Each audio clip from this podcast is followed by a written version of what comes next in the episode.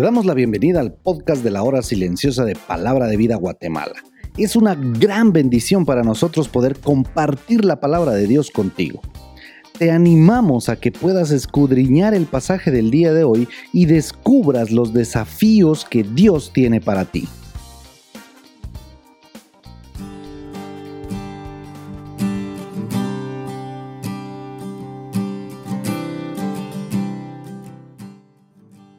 Hola, soy Marlon Palma y es un gran privilegio poder estar nuevamente contigo compartiendo el comentario de la hora silenciosa. Hoy el capítulo 4 del libro de Santiago, versículos 11 al 17. El escritor comienza hablando en el versículo 11 sin rodeos de la murmuración y hace una confrontación a nosotros como hermanos sobre un pecado muy peligroso. A todos nos gusta hablar. Algunos son más extrovertidos, otros tímidos pero todos quieren dar su opinión sobre temas que se dan en las conversaciones. Algunas nos alegran los momentos, otras nos entristecen, otras nos alientan, edifican o bendicen. Pero ¿qué pasa cuando nuestras conversaciones se vuelven en murmuraciones sobre los errores de los demás? Es allí donde cambia la situación y todo puede derrumbarse o destruirse. El libro de Santiago es muy específico al decir que el que murmura y juzga al hermano en realidad está murmurando y juzgando a la ley misma. Pero ¿cómo podemos entender mejor la palabra murmurar? Según Barclay, la palabra murmuréis se traduce de la antigua palabra griega catalalia. Catalalia es el pecado de aquellos que se reúnen en las esquinas y se juntan en pequeños grupos y pasan información confidencial que destruye el buen nombre de los que no están allí para defenderse. Creo que esta definición es muy clave y directa para entender lo que es la murmuración. Les decía que es un pecado muy peligroso porque esto puede dividir iglesias, destruir ministerios, poner en contra el liderazgo de una persona al resto del grupo. Y tú no me dejarás mentir que hoy aún pasan estas cosas en tu grupo de liderazgo.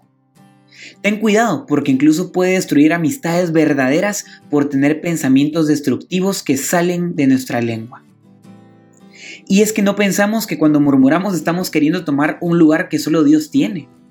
Juzgar. Y solo Él realmente tiene ese derecho, como el Padre que es. Por eso el versículo 12 dice, uno solo es el dador de la ley. Cuando murmuramos estamos tan cegados e ignoramos que estamos juzgando la ley de Dios.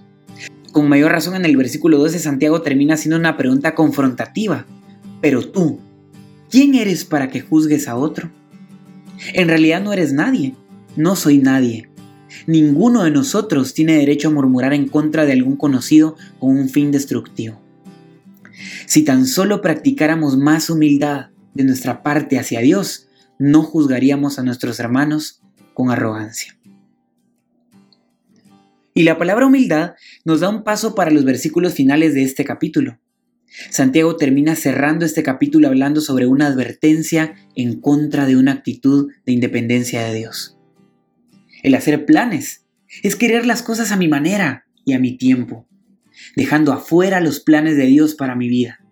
Eso simplemente se cierra en que puedo ser un orgulloso e independiente por querer hacer las cosas solo a mi manera.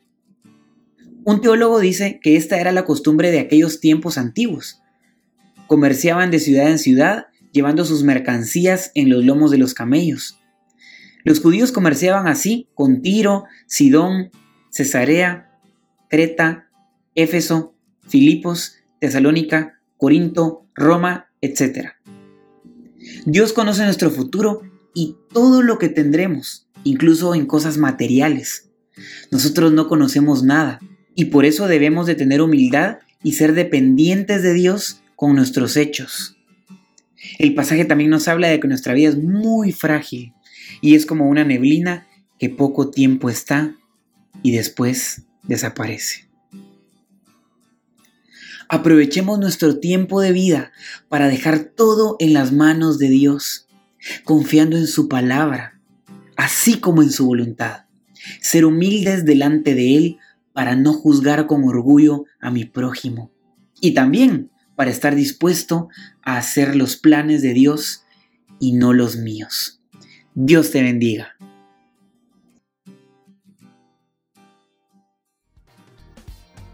Queremos animarte a que puedas compartir este podcast con tus amigos y así poder crecer juntos en el conocimiento de la palabra de Dios.